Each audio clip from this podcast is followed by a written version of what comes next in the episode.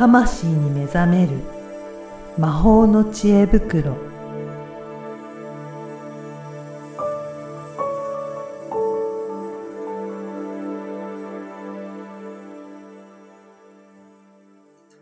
こんにちは、声ラボの方です。こんにちは。リアルスピリチュアリスト橋本由美です。ゆみさん、今回もよろしくお願いしますよ。ろしくお願いします。はい。ね、前回まで、えー、隕石王子、すごく面白いお話いただきましたね。いやー、本当王子の話はすごい面白いですね。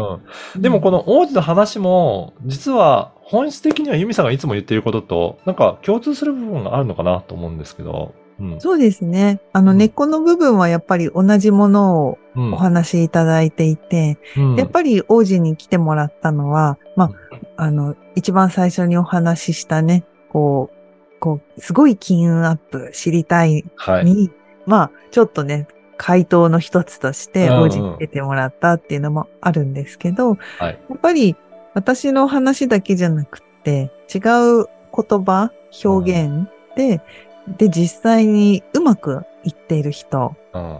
は何をしてるのかっていうところもね、お伝えできたらなと、まあ思いまして。ね。うんそういった意味でもすごく参考になったなと思いますが、うん。今日はどんなお話いただけるでしょうかね？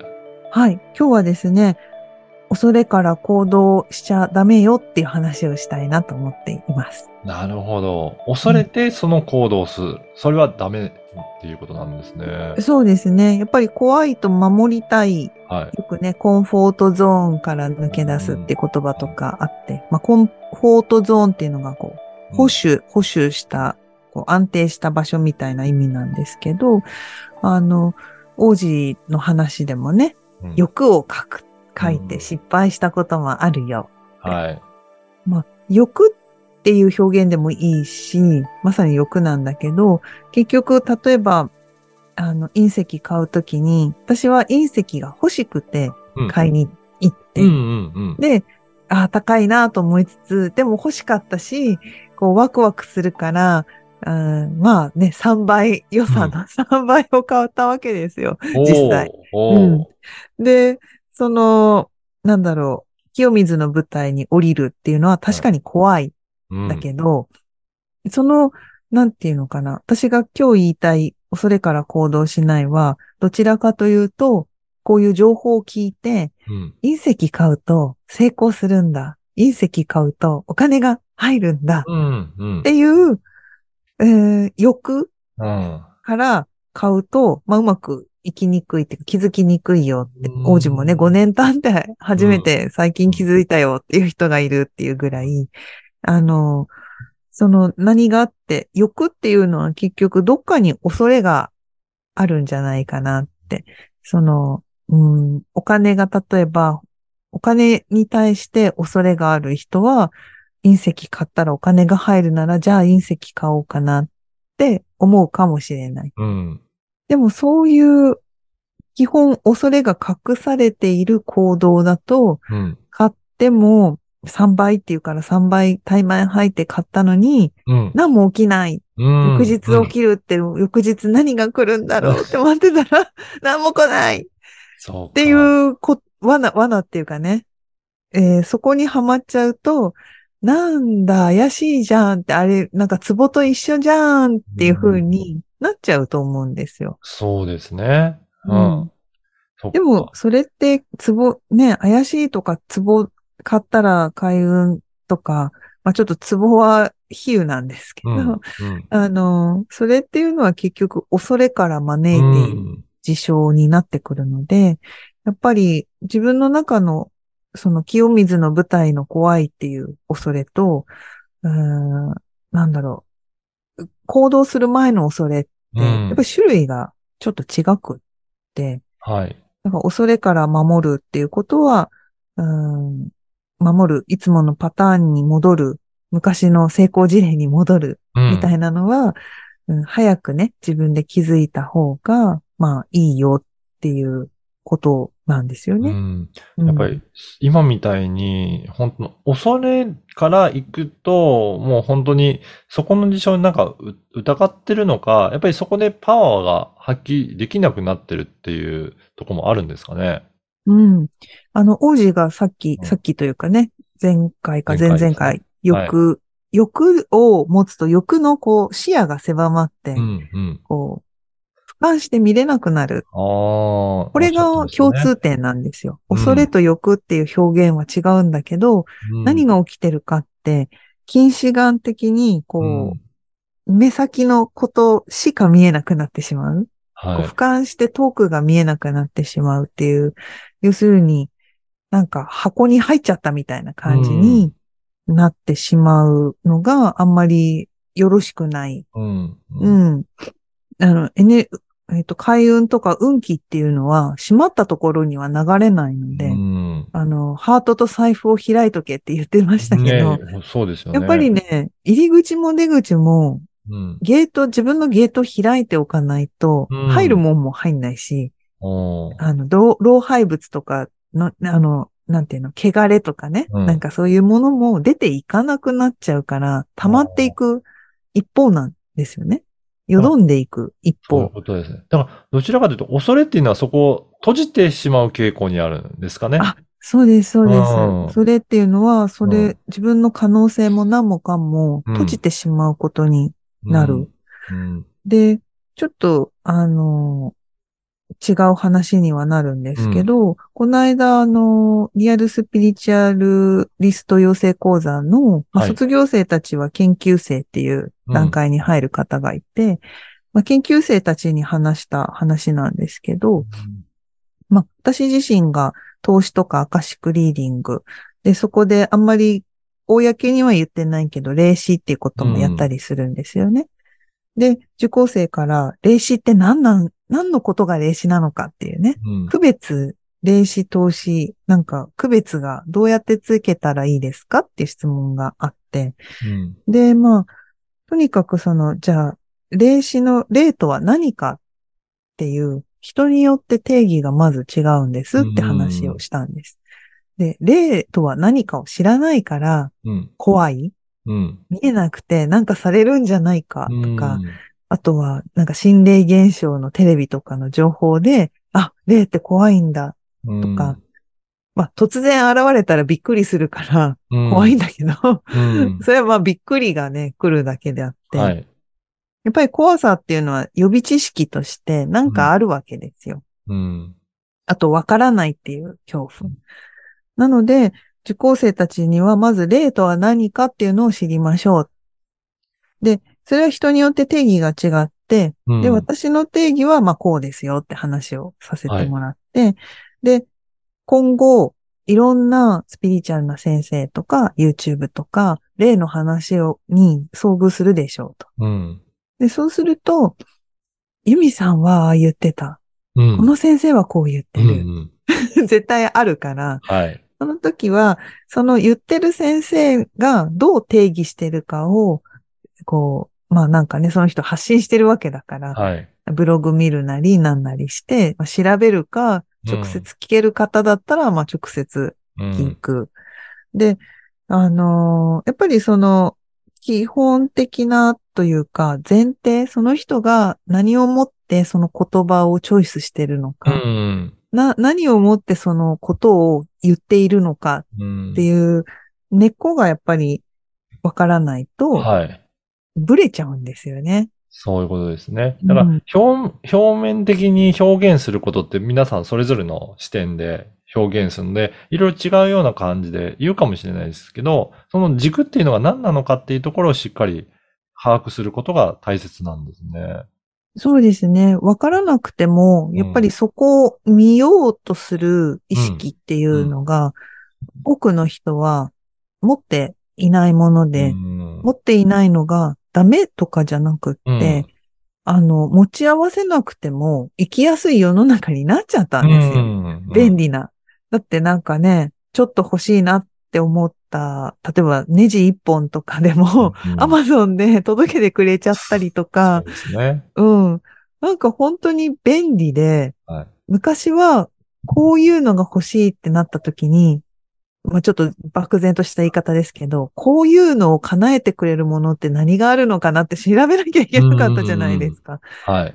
で、そのこういうのっていうのが何なの？っ例え、例えばっていうか、うーん、なんかもっと連絡手段をうん。早く取りたいっていう欲,、欲求があったとして、で、手紙だったら速達の方が早いとか、はい。うん、電話番号してたら電話が早いとか、で、そういうなんかこう、手段をみんな探してうん。行ってた、旅先も、うん、例えば北海道のなんとか地区に行くんだったらどうやって行ったらいいのかって、うん。飛行機の時刻表を調べ、電車の時刻表を調べとか、そういういう不便さのあった時っていうのは、なんかこう、自分の欲、やりたい欲、願望と、それを叶えてくれるための行動っていうのを自分で導き出して、やってたわけですよね。うん教えてもらうにしても、やっぱ聞くっていうこうアクションを起こしてたはずなんですよ。うん王子が、あー3万円を払、全財産払って、石手に入れて終わりじゃなくって、うんすぐこの石をどうやって売ってこうかってしたみたいに、やっぱり、あの、ちょっと話が広がっちゃったけど、うん。あの、自分の中で答えを見つけ出す力だったり、はい。あるいはなんかその情報をもらったときに、自分がなんかするためにその情報をどう使っていくかっていううん応用力だったり、うん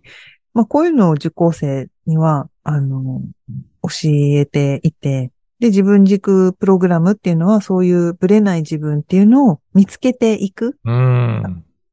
周りが、にどんなことが起きてたり、どんな情報が溢れてたりしても、自分がやっぱどうしたいかが見えてないと振り回されちゃうので、やっぱその表現、言葉っていうのはみんな違う背景も違うので、その人が言っている本当の言いたいことが何なのか、まあ、うん。それを真意を汲み取るとも言えますし、意図を汲み取るとも言えるし、うんやっぱりそこが、を見ようとするだけで、自分の軸っていうのもうんだんだん見えてくる。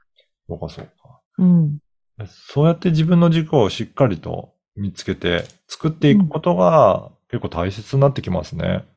いや、この情報過多の時代でね、チャット GPT で、その人が喋ってるかどうかすらもう怪しくなってくるわけじゃないですか。うん。なんか、この間記事でね、あの、チャット GTP で月月、ん？月額30万円うん儲かったみたいな記事がうんパッと出てきたりして、そういうことだなと思って、そういうことだなっていうのは、結局、なんだろう、人しかない、人にしかない、こう、うん。ハートの、なんか、情熱とか、うん。情みたいなものとか、思いとかって、言葉にしたら、それこそ、なんだろう、チャット GPT でもできちゃうレベルうんに今世の中なってきていて、もうなんかだから、ね、本当にその人が書いてんのか、とかまでに、この先なってくじゃないですか。うん。うん。本当にその人の言葉なのか。だって、あの、本だって、本人が書いてないケうん。ース、うん。ざらにありますからね。ありますからね。ううん。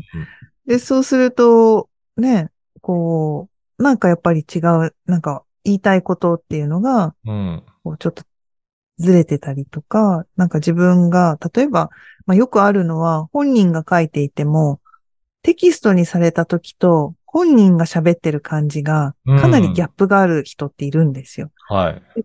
昔それがすごく違和感だったんだけど、うん。今はすごくすんなり納得していて、うん何かっていうと、やっぱり本になった時、本を書く時ってその人の無意識が働いてる時っていうのが一個の理由と、はい。